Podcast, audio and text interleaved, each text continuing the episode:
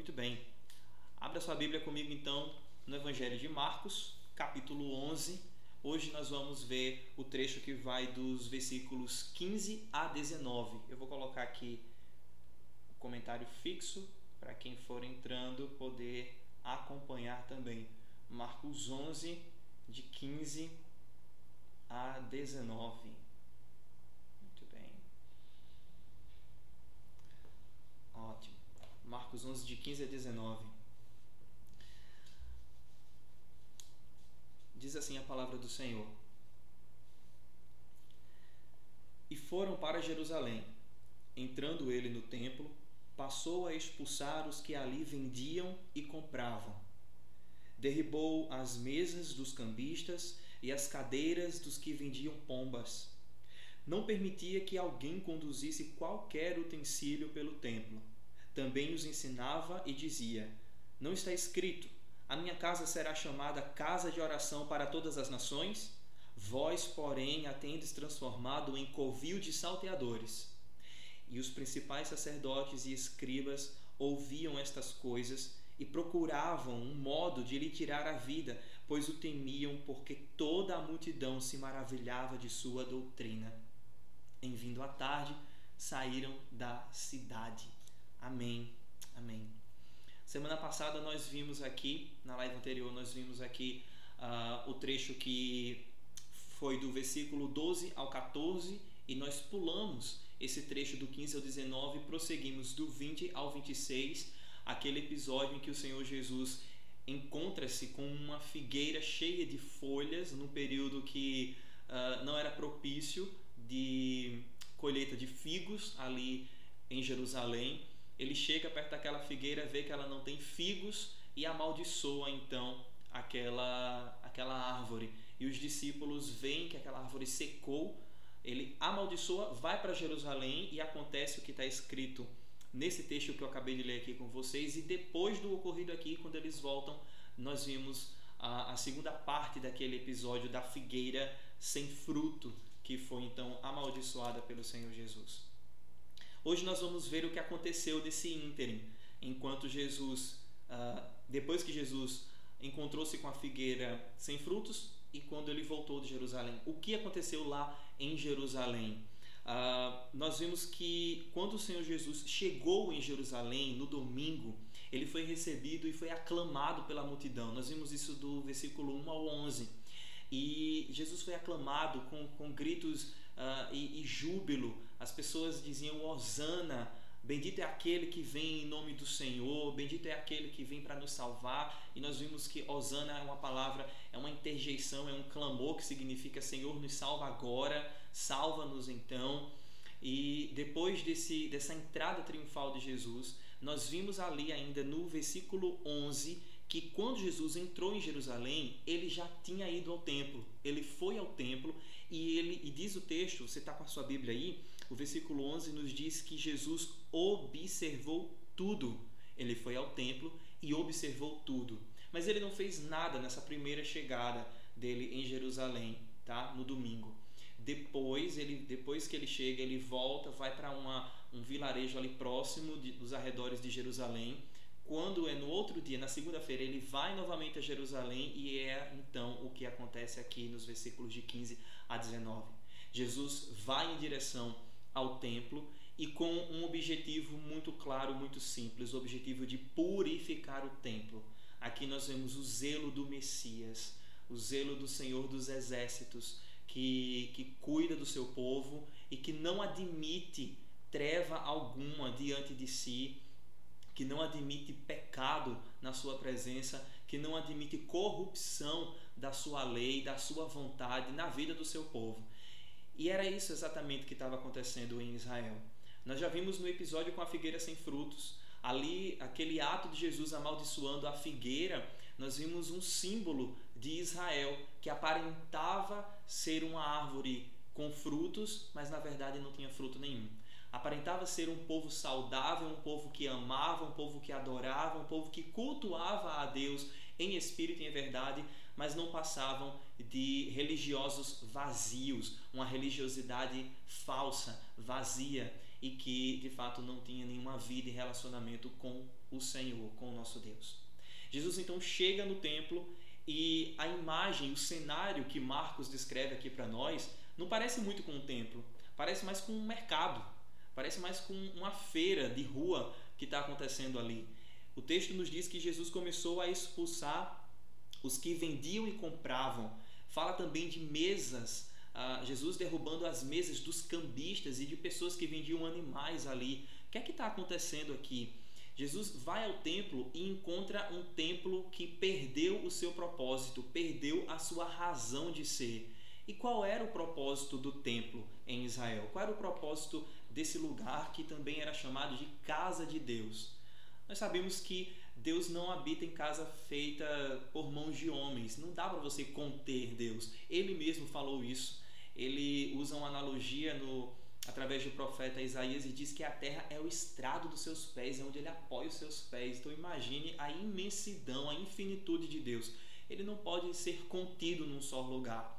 Mas isso não não é exatamente o que significa a casa de Deus. Não significa que Deus habita somente ali. Não, esse não, não era o significado da casa de Deus nem do templo que foi então construído na antiga aliança, no período do Antigo Testamento, que é então ainda um pouco desse período aqui nos evangelhos. Não, o templo foi um lugar que o próprio Deus disse que seria edificado. Isso está escrito lá em Deuteronômio, no capítulo 12, que haveria um lugar, Deus iria providenciar um lugar para que o seu povo se ajuntasse a fim de cultuá-lo, a fim de adorá-lo, a fim de uh, prestar os sacrifícios, os holocaustos, entregarem as ofertas.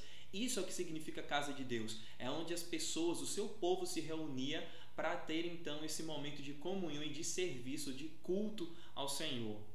Era um local sagrado, era um local santo. Não simplesmente a edificação, os, os muros, as paredes, mas todo aquele lugar era consagrado a Deus e o que e todo serviço, todo trabalho que acontecesse naquele lugar deveria ser em honras ao Senhor, em, em observando os preceitos do Senhor, aquilo que Ele colocou uh, na Sua palavra. E quando Jesus chega nesse templo, então, aqui agora, o templo perdeu essa razão de ser, perdeu esse propósito.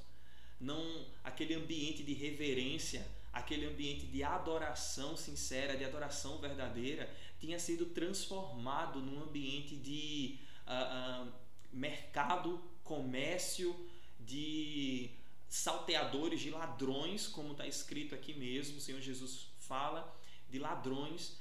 O templo se tornou um mercado. O templo havia se tornado um, um lugar de feira livre. Transformaram o templo no mercado da fé, né? E é interessante a gente ver o, o, esse cenário aqui descrito e imaginar a indignação do Senhor Jesus em encontrar o templo naquela situação. O povo não só perdido uh, espiritualmente, com o coração em outro lugar, mas de fato isso sendo manifestado nas suas atitudes. Tá? Então imagine ali o, os pátios do templo, né? o pátio dos gentios, o pátio das mulheres, completamente tomado ali por mesas e animais uh, porque você deve, deve lembrar o seguinte: as pessoas estavam indo a Jerusalém nessa época para festejarem a Páscoa e fazia, fazia parte dessa festa o sacrifício de animais, os sacrifícios do cordeiro uh, e também outros sacrifícios que as pessoas então ofertavam e davam ali para os sacerdotes a fim de terem os seus pecados perdoados. Só que o que é que acontece aqui? O que é estava acontecendo em Jerusalém nessa época? muitos desses peregrinos eles podiam trazer os seus animais de, de onde eles moravam para Jerusalém. Até mesmo em Jericó existiam locais de compra de, pra, de animais para serem sacrificados. Só que em Jerusalém, no templo, existia um acordo, um, um, uma, um combinado entre os sacerdotes e aqueles vendedores do templo. O que é que acontecia? A pessoa chegava com o seu animal que não tinha comprado no templo e mostrava ao sacerdote. O sacerdote então ele averiguava, ele analisava aquele animal para ver se ele não tinha nenhum defeito, se ele não tinha nenhum problema, porque você não poderia sacrificar a Deus um animal com defeito, um animal doente, por exemplo. Então, os sacerdotes, nessa análise, nessa averiguação, procuravam o menor defeito possível para dizer: ó, esse animal aqui você não pode não. Isso aqui tá, isso aqui tá com defeito, isso aqui tá doente, esse aqui você não vai poder sacrificar. E agora? Não vou poder participar da festa, não vou poder cultuar ao Senhor? Não, veja só, nós temos alguns vendedores aqui no templo e todos os animais já estão certificados. Você pode comprar aqui no templo mesmo. O preço desses animais era superior a, a de outros locais fora de Jerusalém. E mais, o texto diz que Jesus derruba a mesa de cambistas. Por que, que os cambistas estavam ali em Jerusalém? Porque você tinha peregrinos vindo de toda parte de Israel e o dinheiro que essas pessoas tinham nem sempre era o aceito em Jerusalém. Lembre-se que o Império Romano dominava aqui e muitas moedas, diferentes moedas, estavam ah, ah, em circulação. Moedas da, da, da cultura judaica, ciclos judaicos, mas também as dracmas romanas. Então, se o templo não estivesse aceitando o seu dinheiro, não tem problema. Vá lá na mesa do cambista e troque o seu dinheiro. Então, imagina esse sistema, imagine esse, esse mercado dentro do local de culto a Deus, dentro do local de adoração. Imagina toda essa esse combinado, todo esse conluio aqui de salteadores, de mercadejantes da fé.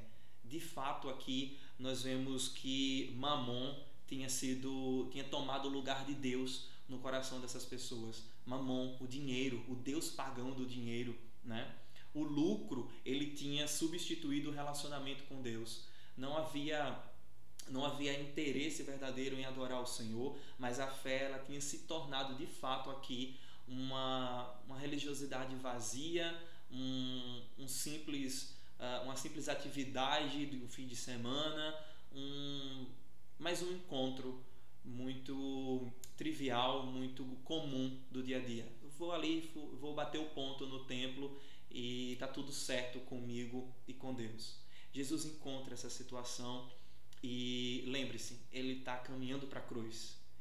São lições importantes que o Mestre aqui ensina aos seus discípulos e ao povo não podemos participar, não podemos pertencer ao reino de Deus com o nosso coração mundano, terreno, uh, cheio de, de corrupção, cheio de pecado, cheio de trevas, cheio de iniquidade, que era o que estava acontecendo aqui, que é o que nós percebemos então nesse texto. Jesus, ele, de maneira muito, uh, muito, muito séria, vai em direção a esses comerciantes e expulsa-os e tira-os dali mesmo. O texto, uh, o texto nos diz que Jesus ele, ele traz uma fala do profeta Isaías. A palavra de Jesus, o ensino de Jesus aqui no versículo 17 é um trecho que se encontra no, no livro do profeta Isaías, no capítulo 56, versículo 7, onde diz que a minha casa será chamada casa de oração casa de Deus, o templo de Deus era um local de adoração. E mais, preste atenção porque ele diz que casa de oração para todas as nações. Não era só para os judeus, não era só para o povo de Deus em Israel, mas era para todas as nações. O projeto de Deus nunca foi salvar um povo étnico específico, mas foi salvar o seu povo espalhado sobre a terra, aqueles que creem no Senhor Jesus em espírito, em verdade, aqueles que colocam e depositam sua fé somente em Jesus Cristo. O plano de Deus em Israel era esse, exatamente esse: fazer de Israel luz para as nações. Nós vemos isso na aliança que o próprio Deus fez com Abraão em Gênesis 12, no verso 3, onde, onde ele disse que em ti serão benditas todas as nações. E o que é estava acontecendo? Com todo aquele mercado, com todo aquele comércio, as pessoas, ao invés de estarem se aproximando de Deus, elas estavam sendo afastadas. O templo tinha, mais uma vez eu digo, o templo tinha perdido o seu propósito. As pessoas mudaram, uh, transformaram a verdade de Deus em uma mentira, corromperam a verdade de Deus numa mentira. Então Jesus ele traz essa palavra e ele diz mais: Vós, porém, tendes transformado em covil de salteadores. Essa palavra que agora de Jesus já não é mais ah, um, o texto de Isaías não é mais uma fala do profeta Isaías, mas é de outro profeta que passou por uma situação muito semelhante a essa que Jesus estava vivendo aqui. Foi o profeta Jeremias. Essa mesma palavra, esse trecho aqui do versículo 17, o final do versículo 17, se encontra em Jeremias 7,11. E o que é que estava acontecendo na época de Jeremias? Mais uma vez, ah, os cambistas, os vendedores, os comerciantes e todo aquele sistema corrupto dentro do templo estava oprimindo, roubando e até mesmo matando estrangeiros. Então imagina a iniquidade, imagina a, a, a rebeldia do coração dessas pessoas, desses homens, e depois de, todo esse, de toda essa maldade ali praticada dentro do templo, eles se voltavam para Deus e adoravam. Como pode, né? A gente fica indignado só de, de, de imaginar uma situação dessas. Imagine Jesus, então, encontrando isso no templo. Jesus, então, não, não tem outra atitude a não ser purificar o templo. E aqui eu quero chamar a, atenção, a sua atenção para três verbos que Marcos utiliza aqui para explicar como se deu essa purificação do Senhor Jesus. Se você puder voltar seus olhos ao texto mais uma vez, o versículo 15 diz que Jesus expulsa os que vendiam e compravam, derriba as mesas dos cambistas, e no verso 16 diz que ele não permitia que alguém conduzisse qualquer utensílio pelo templo. Preste atenção nesses três verbos: expulsar, derribar e não permitir. Jesus expulsa aqueles comerciantes porque o local de adoração a Deus, o lugar de serviço a Deus, não é lugar de comércio, não é lugar de mercado. Nós não fomos chamados para transformar o nosso lugar de adoração no um comércio da fé. O nosso relacionamento com Deus não é não é fundamentado na barganha, não é fundamentado na troca. Olha, Senhor, eu vim aqui, eu dei o meu dízimo, eu dei minha oferta, então agora me abençoe. Eu não vou sair daqui enquanto o Senhor não me abençoar, porque eu já paguei, porque eu vim, então agora o Senhor tem que me dar. Não. Esses que pensam e agem dessa, dessa forma são expulsos pelo próprio Filho de Deus, que é o próprio Deus, do local de adoração. Outra coisa, Jesus ele acaba com a exploração, ele acaba com a exploração que aqueles cambistas estavam tirando das pessoas que não tinham dinheiro para ofertar, para comprar, para enfim, comprarem as suas ofertas, os seus uh, os animais para os sacrifícios e holocaustos. Jesus derriba, ele derruba as mesas dos cambistas e ele expulsa aqueles que estavam vendendo os animais dentro do templo. Mais uma vez aqui demonstrando que o local de adoração, o local de culto a Deus, o local de serviço ao Senhor, quando a igreja se reúne para adorar a Deus, não deve haver espaço para comércio, para exploração, para nenhum tipo de atitude que venha a zombar e a trazer, é, provocar a ira do Senhor ao invés de cultuarmos. Mas a última palavra é interessante. O verso 16 diz que Jesus não permitia, ele não permitia que alguém conduzisse qualquer utensílio pelo templo.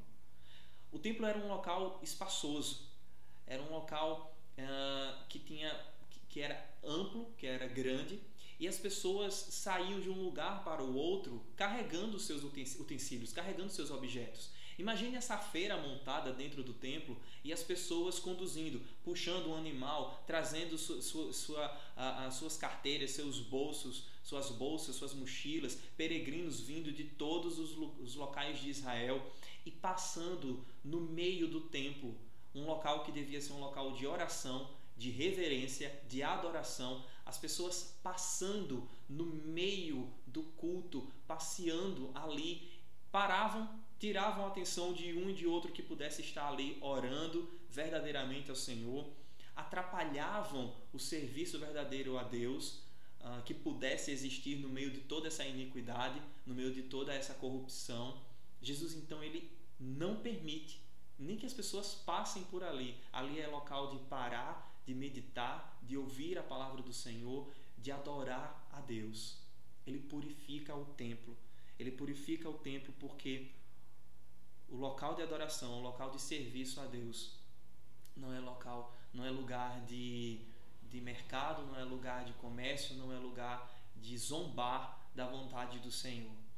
Esse texto é muito interessante. O verso 18 diz ainda que os sacerdotes e os escribas, vendo aquilo, ficaram indignados e começaram a procurar uma forma, mais uma vez, de apanhar Jesus.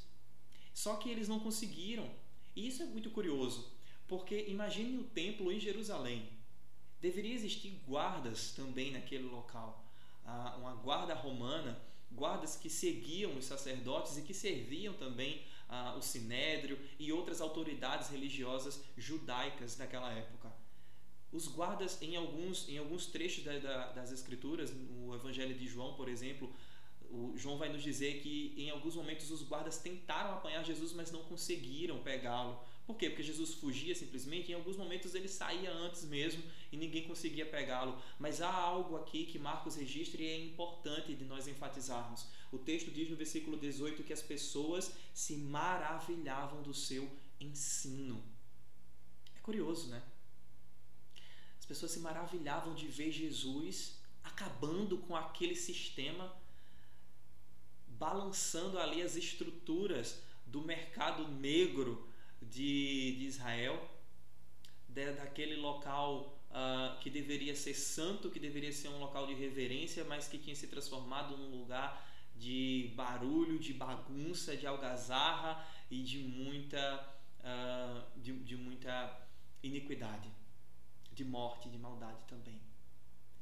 As pessoas não, não conseguiram pegar Jesus, os guardas não impediram Jesus, nem as pessoas impediram ele, porque de fato estavam maravilhadas com o ensino do Senhor.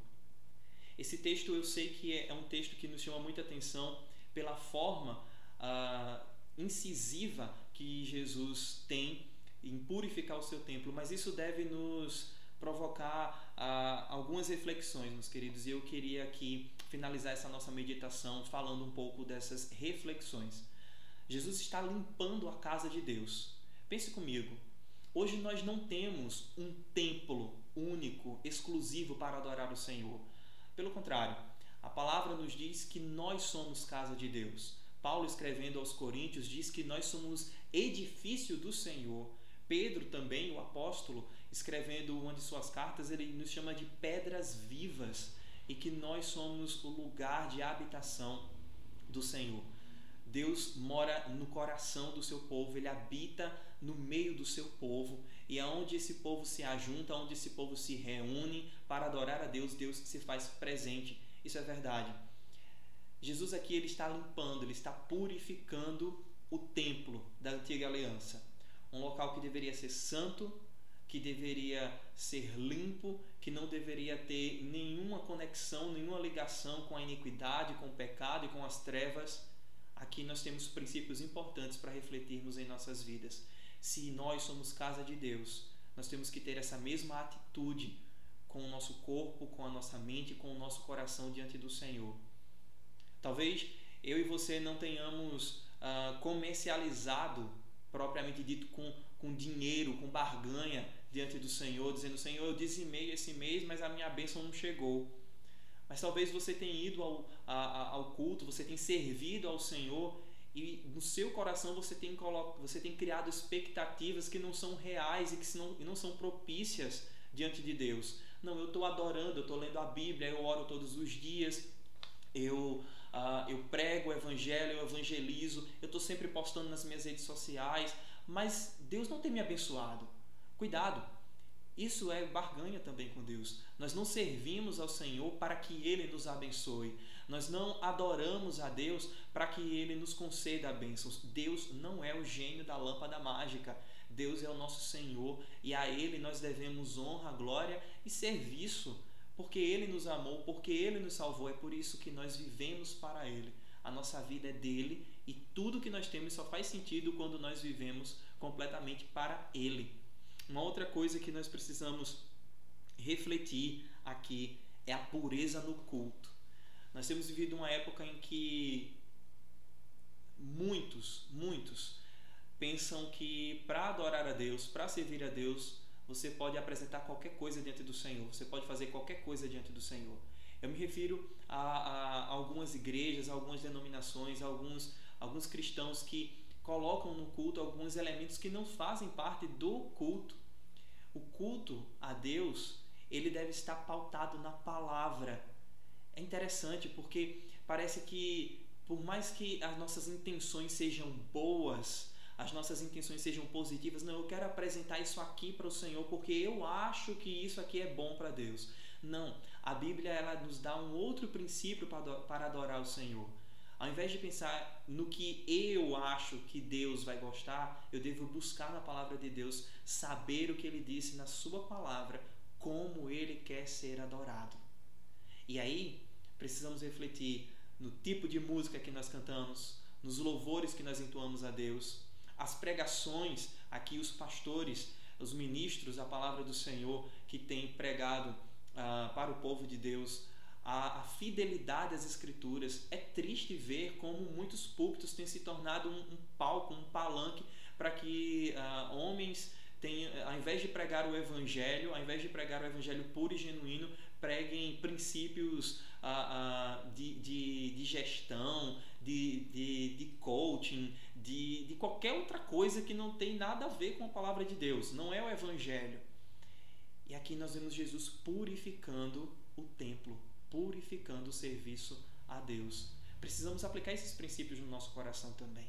A palavra ela é dura, a palavra ela é, ela pode parecer pesada, mas ela é necessária porque diante de Deus nós precisamos uh, estar santos, lavados pelo sangue do Cordeiro.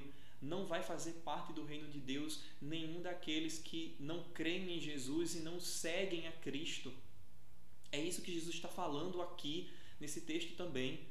Ele está dando essas últimas lições aos discípulos. Prestem atenção eu não eu, eu não estou chamando vocês para uma brincadeira, não estou chamando vocês, vocês não foram salvos, vocês não foram alcançados por graça para permanecerem no pecado. Não, vocês não pertencem mais ao pecado, vocês não pertencem mais ao império das trevas. Eu estou dando a minha vida para que vocês tenham vida e vida em abundância. Toda essa bem-aventurança, toda essa alegria, toda essa bondade, todo esse amor que Deus tem manifestado em seu Filho, através do seu Filho, para cada um de nós, é a fim de que eu e você venhamos adorá-lo, servi-lo com santidade, em obediência, com alegria, com toda a dedicação que ele merece. Lembre-se disso. Ele é o nosso Senhor, ele é o nosso Salvador, ele habita em nós e ele merece honra, glória e louvor todos os dias ele merece, ele é dono da nossa vida. Nós não somos mais de nós mesmos, nós somos do Senhor e ele é nosso. Veja que essa palavra ela ainda nos dá uma nos traz uma terceira e última reflexão.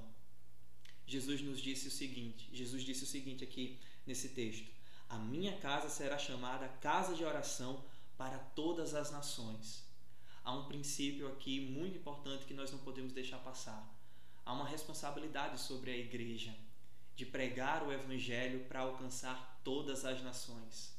Os judeus daquela época não estavam entendendo isso, não entenderam isso.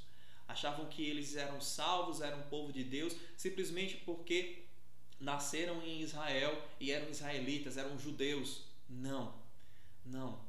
Você não é salvo, você não é povo de Deus porque você descende de Abraão, ah, de, de maneira sanguínea. Não, não é isso.